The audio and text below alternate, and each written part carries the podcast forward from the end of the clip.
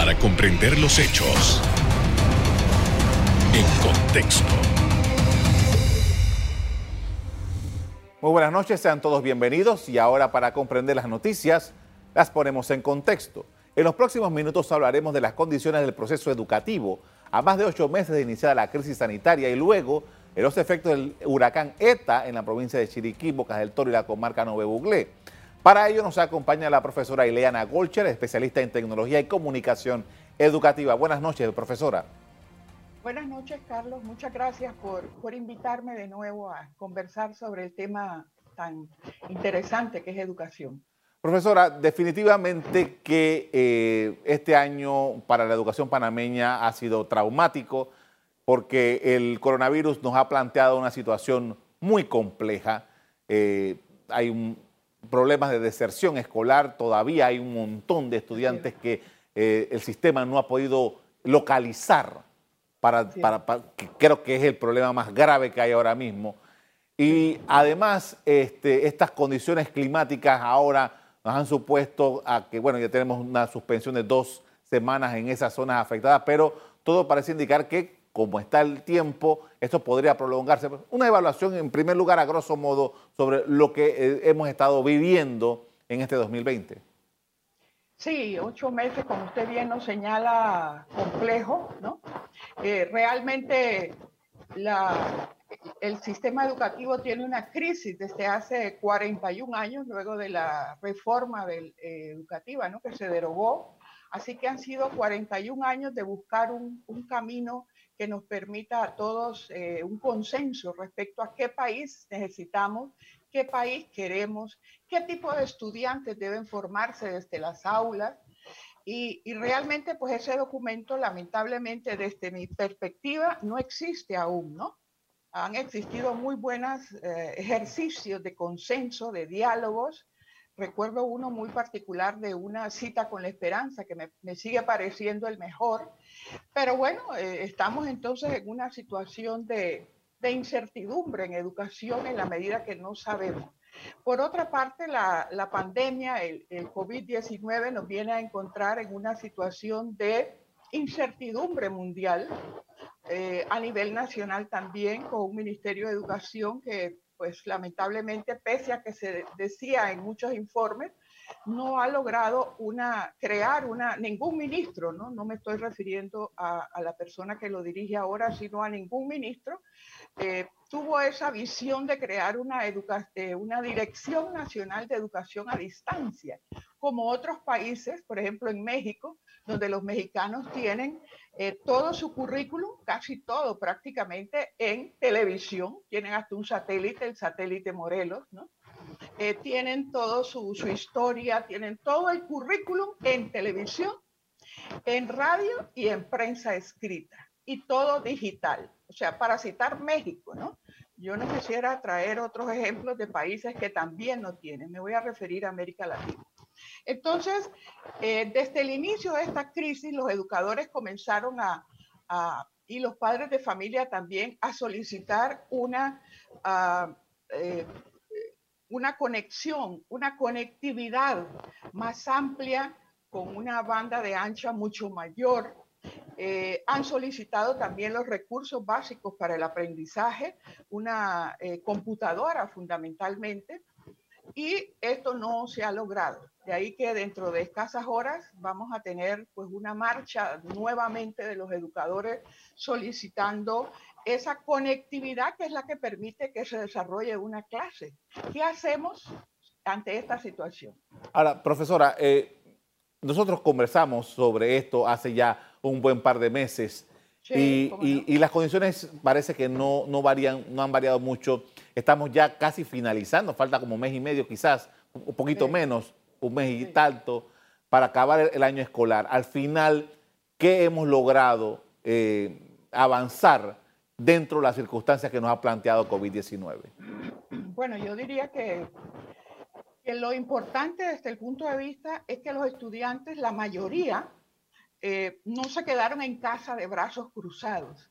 Yo reconozco que el Ministerio de Educación, los organismos internacionales y una gran cantidad de, ONGs y voluntariado es importante, y medios de comunicación, por primera vez en la historia de la educación nacional, los medios radio y televisión, con esa gran audiencia que se tiene, lograron que los estudiantes recibieran algún tipo de clase.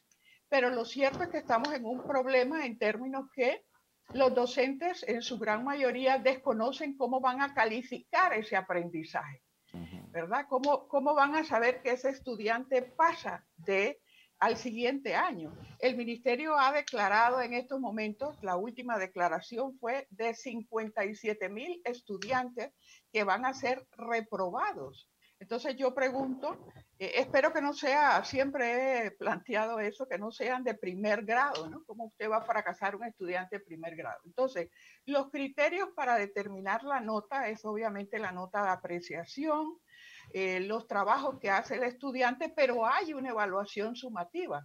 Debe haber para yo realmente tener una certeza de que los estudiantes han aprendido lo que el profesor o el cuadernillo o la guía metodológica le, explicaba, ¿no? Entonces, ¿qué hacemos si esos estudiantes no han tenido conectividad?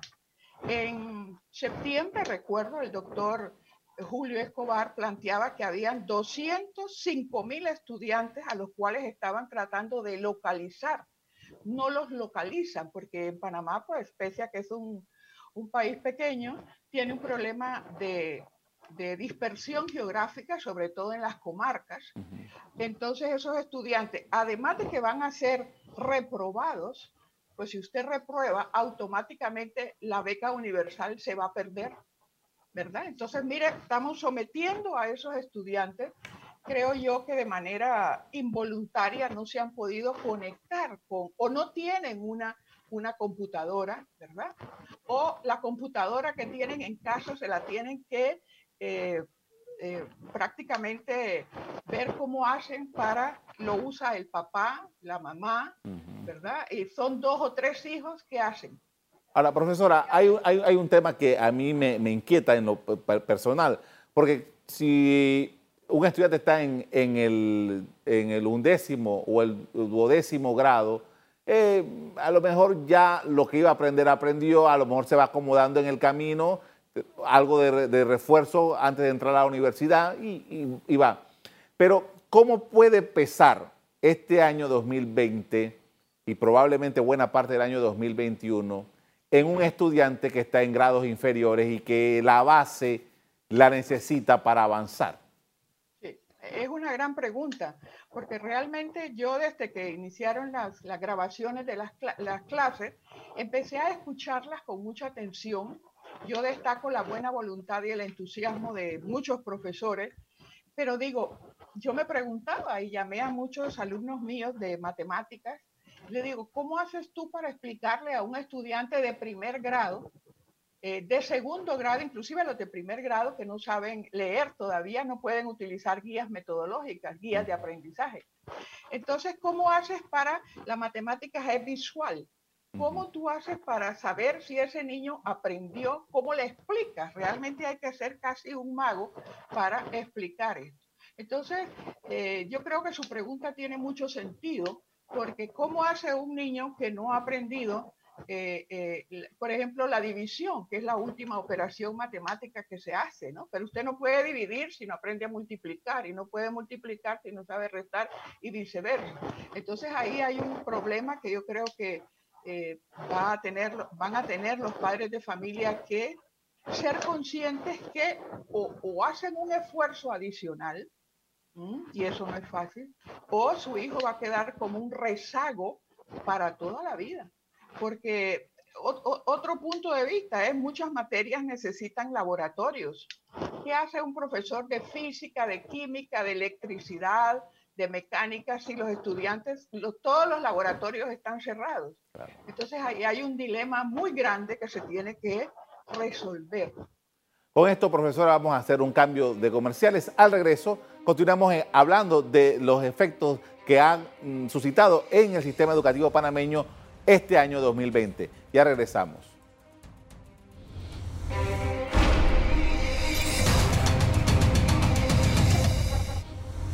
Estamos de regreso con la profesora Ileana Golcher, especialista en tecnología y comunicación educativa, con quien analizamos los efectos que la pandemia y el mal tiempo están dejando en la educación panameña. Y uno de los elementos, profesora, que más se causa anualmente problemas y discusiones es el tema del estado de las escuelas. Eh, escuchamos hace un par de días de parte del Ministerio de Educación que hay por lo menos 24 escuelas en las zonas afectadas por el huracán ETA en diversas zonas de Chiriquí, en la comarca, eh, eh, que están en mal estado y hay que ahora arreglarlas. Y hay un rezago de unas escuelas que, debido a la situación de la pandemia, eh, no se han terminado por, estas cosas que han estado ocurriendo. Entonces, ah, quisiera su análisis acerca de estas condiciones de estos, eh, estas infraestructuras educativas en medio de eh, este largo problema que hemos tenido. Sí, efectivamente, Panamá se caracteriza, fíjese, por tener una estadística bastante compleja en términos que hay 74% de escuelas multigrado. ¿eh? es, es, una cifra muy elevada. Hay escuelas rancho, cerca de 800 escuelas rancho con educadores que tienen que hacer realmente milagros, si se puede llamar de alguna manera, para provocar concentración y que los estudiantes trabajen. Entonces el ministerio creó un viceministerio de infraestructura, pero se ha demostrado que el, el asunto es más complejo que crear un viceministerio eh, con, si me disculpa, con un poco de mayor burocracia, pero se debe cambiar toda la, todo el cronograma, a mi juicio, de construcción de las escuelas, este, de mantenimiento de las escuelas, de comprometer a los estudiantes a que tienen que cuidar. Yo recuerdo en mis tiempos nadie tocaba una, eh, una banca, ¿no? Este, porque realmente los padres entonces tenían que pagarla. Entonces, la, la, infraestructura escolar es un factor clave, ¿no? ¿Dónde nos reunimos si no tenemos un techo? Entonces, los estudiantes andan eh, deambulando. Yo voy a dar el, el, un ejemplo muy en la, en la ciudad, que es la Escuela República de Venezuela. Los estudiantes están, fíjese, donde yo trabajé en el Ministerio de Educación por muchos años, en el, en el tercer piso del edificio Poli eso fue en la década de los 80 que yo trabajé en la dirección de currículum. Pero ¿qué resulta? Yo le pregunto a los profesores y a los mismos niños y dicen, no damos este, educación física, no damos agropecuaria, porque ese es un tercer piso de un edificio, por cierto, bastante con problemas ¿no? de, de luz y demás. Entonces, este, la infraestructura es muy importante, pero yo creo que se tiene que readecuar ese calendario de eh, construcción, se tiene que agilizar una, ah, esa burocracia que hay para que realmente le paguen a tiempo a las compañías que son contratadas. Hay que cambiar una serie de situaciones que se dan dentro del sistema. El vandalismo, por ejemplo, ¿no? La ministra tiene iniciativa legislativa y una vez que yo escribí un artículo sobre ese tema del vandalismo escolar, pues realmente los arquitectos del ministerio me decían, hay que cambiar esto, porque las personas no son penadas por la ley de una manera que puedan eh, realmente sentir respeto por las escuelas. Hay escuelas que están en zona roja, como la Luis Martin, por ejemplo, que ha sido saqueada cualquier cantidad de veces. ¿Qué hacemos? Es un problema muy complejo. Entonces tenemos que valernos de cambiar la legislación, eh, dar estímulos, yo haría eh, eh, algún tipo de concurso o algún tipo de premio para la escuela que al final del año la reciba bien y al final del año esa escuela esté en óptimas condiciones porque realmente no es estimulante. Hubo un ministro de Educación que hace como 10 años que estableció un mecanismo de que las escuelas deberían de ser eh, bonitas, agradables, porque de verdad hay escuelas que no dan deseo de entrar, deseo de permanecer ahí. Son escuelas que no tienen, ahora con esto de la pandemia, no tienen agua. Hay un alto porcentaje de escuelas que carecen de agua potable. Yo no sé qué se piensa hacer para el próximo año que están llamando en el calendario escolar a iniciar en marzo en pleno verano, donde no hay condiciones de, acceso al agua para que los muchachos se puedan lavar sus manos. Ahora, eh, y, eh, qué bueno que trae esto el, tema porque justamente hubo un cambio en la fecha, porque ya anteriormente habían anunciado que era para febrero, ahora dijeron que marzo, las condiciones, marzo, sí. No.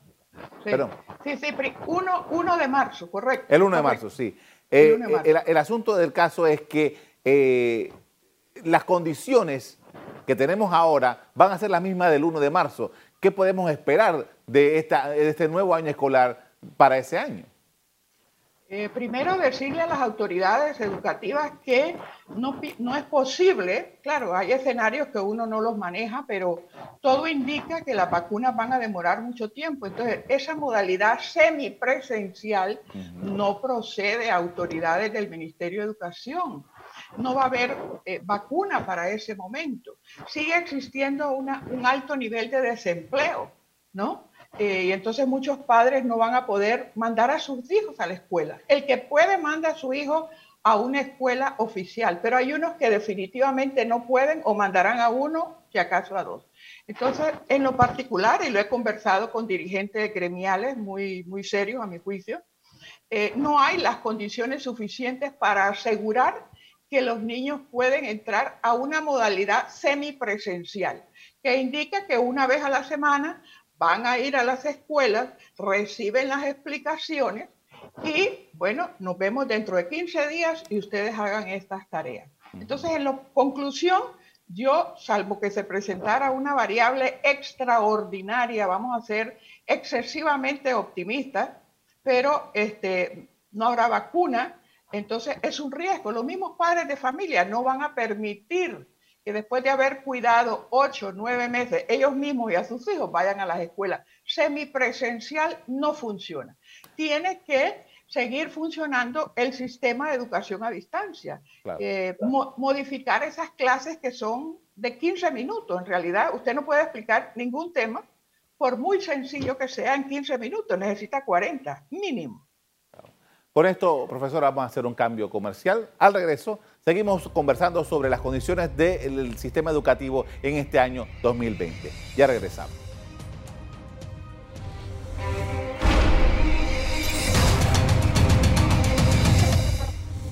En la parte final estamos de regreso con la profesora Ileana Golcher, especialista en tecnología y comunicación educativa, que nos comparte su visión del sistema educativo panameño en estos momentos.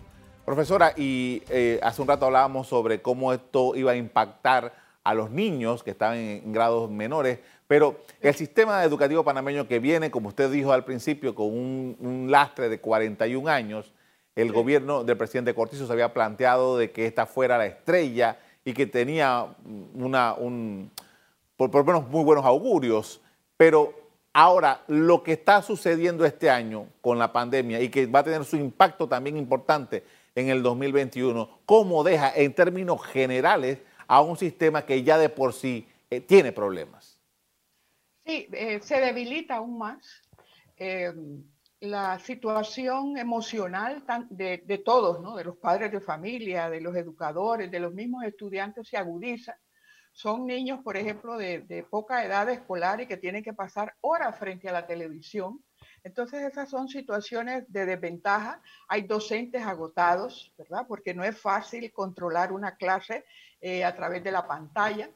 Este, las, los cuadernillos, pues según eh, declaraciones de los profesores, solamente el 50% ha sido entregado eh, en las manos de los estudiantes. Mire lo que está pasando en Darién, donde las escuelas, el Darién mismo, casi todo está pues casi bajo las aguas, con situaciones de inundaciones, se han perdido los cuadernos.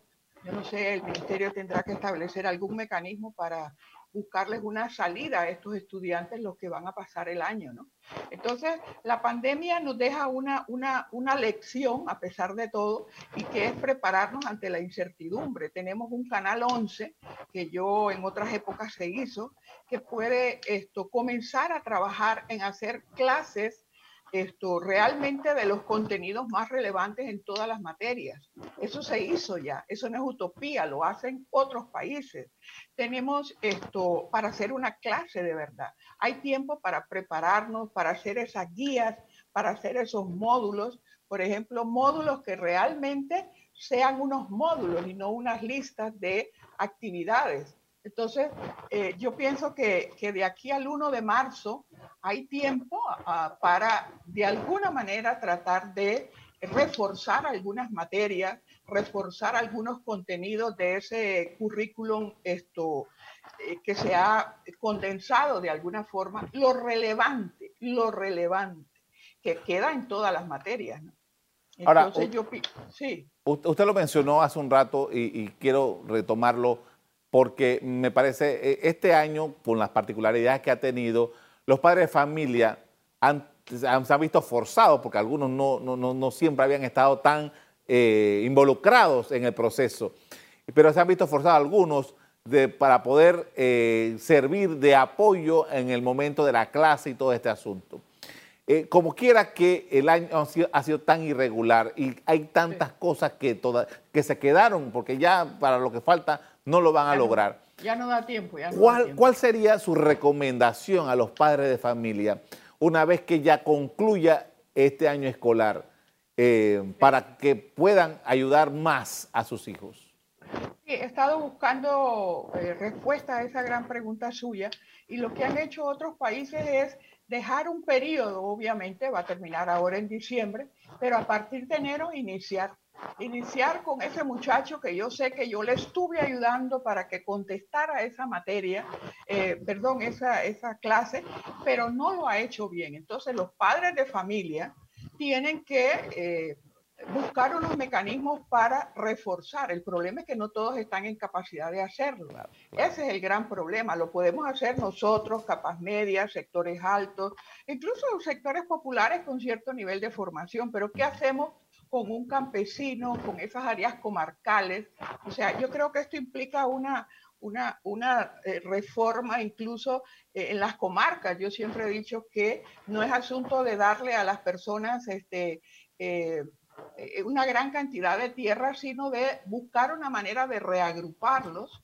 Por ejemplo, eh, yo pregunto al Senacid esa gran cantidad de infoplazas que funcionaron en el periodo, ¿verdad? De, eh, que era la forma, porque si usted le han estado dando computadoras a los niños y bueno, se acabó el año, cada quien se va y eso ha sido, Carlos, yo tengo eh, cantidad, millones invertidos en laptop de buena, muy buena, excelente calidad y no regresan más. Entonces, los padres de familia, conscientes de la situación, y ojalá que si a mí no me encuentran, vamos a suponer, bueno, no, no localizamos a, a, tal persona, los padres de familia lo busquen, busquen a, a las autoridades del, del, ministerio, acérquense a los medios de comunicación, mi hijo no ha recibido clase. Yo pienso que esa actitud conformista de, de algunos padres de familia, de, de, que, bueno, nadie sabe dónde está, eh, pues no es la más correcta. Los padres de familia tienen, tenemos que dar una cuota adicional de, a partir de enero, ¿no? A partir de enero, cuando, cuando ya el estudiante pues viene de una jornada de mucha intensidad, viene de una jornada agotadora a la cual no estaba eh, acostumbrado, ¿no? Está acostumbrado a un salón de clase, a un profesor, a un recreo, pero ahora eso se acabó y va a seguir el otro año. Claro. Profesora, usted ha sido por mucho tiempo docente universitaria y usted conoce bien qué, cuál es el producto que llega a la universidad. Nosotros tenemos un caso, de, este, este, caso de estos estudiantes que se van a graduar este año 2020 y que van a entrar a un mundo nuevo que por lo que, por lo que pinta va a ser exactamente igual con el sistema eh, este de eh, ah, desde casa. Pero eh, ¿a qué se exponen estos estudiantes en el sistema universitario? Ah, esa es otra pregunta. Yo tengo 35 años de docencia universitaria y realmente yo le digo a los, a los colegas, ¿no? Eh, y me dice, mira, lo que quiero es jubilarme porque cada día llegan estudiantes con menor capacidad de comprensión, no quieren leer. Yo lo digo porque doy clase en maestría, pues y lamentablemente muchos estudiantes lo que quieren es sacar A y A de 95 en adelante. ¿eh? Entonces, este, ¿qué aprenden? No sé, pero las deficiencias son graves. Panamá tiene el problema de comprensión lectora. Entonces, por eso, porque un estudiante que en quinto grado, en cuarto grado, ha llegado hasta allá y no sabe comprender lo que lea, crea que el mejor profesor que se le encuentre no va a poder resolver eso. Entonces, cambiemos el sistema de evaluación en primaria. No puede ser, Carlos, que eh, un estudiante del segundo o tercer grado, le suman, ¿verdad? Todas las clases y bueno, como sacó cinco en educación física, sacó cinco en ética y valores y sacó cuatro con siete en la otra materia, sumo y ese estudiante que fracasó en matemáticas, que fracasó en, en español, lo pasa y llega a quinto grado, pero no sabe nosotros le preguntamos a los, a los estudiantes, ¿qué entendiste? Cuéntamelo en tus palabras. A ver, y oiga, no hay forma de hacerlo. Realmente los profesores más perjudicados que tienen mayor carga académica son los docentes universitarios. ¿Por qué? Porque reciben lo que el sistema hizo o dejó de hacer o hizo mal. Imagínense, los seis grados de educación básica general, los seis años de los tres años de premedia y tres de media. Entonces, usted, yo admiro a los profesores de primer año, ¿no? De la universidad. A mí no me toca eso, pero, eh, oiga, quítese esto, eh, guarde el celular, eh, cállese, siéntese. Es terrible. Entonces, yo, yo, yo admiro a esos profesores que tienen esa paciencia titánica de enfrentarse a estudiantes que ya el sistema los trae así. Entonces hay que cambiar el sistema de evaluación. Eso es cierto y falso, por favor. Ya el mundo no es ni cierto ni falso, yo lo he dicho, ni llenar espacio, ni nada por el estilo. Bueno, yo veo a mis estudiantes de periodismo que lo digan todos los que trabajan allá en Merton, era cuatro preguntas de desarrollo. Piense, escriba. Le agradezco mucho, profesora, por habernos acompañado esta noche con, ah, estas, gracias. con estos análisis que son importantes en una situación crítica como la que vivimos. Cómo no, muchas gracias a usted por invitarme. Hasta luego. A ocho meses de iniciada la crisis sanitaria por coronavirus en Panamá, las autoridades de educación han dicho que unos 57.526 estudiantes de los colegios públicos aún no se han localizado para reincorporarse a las clases suspendidas, lo cual implica que reprobarían el año. Hasta aquí el programa de hoy. Usted le doy las gracias por acompañarnos y les recuerdo que si quieren volver a ver este programa, búsquenlo en el VOD de Cable Onda, en locales, Canal Eco me despido invitándolos a que continúen disfrutando de nuestra programación. Buenas noches. Bye.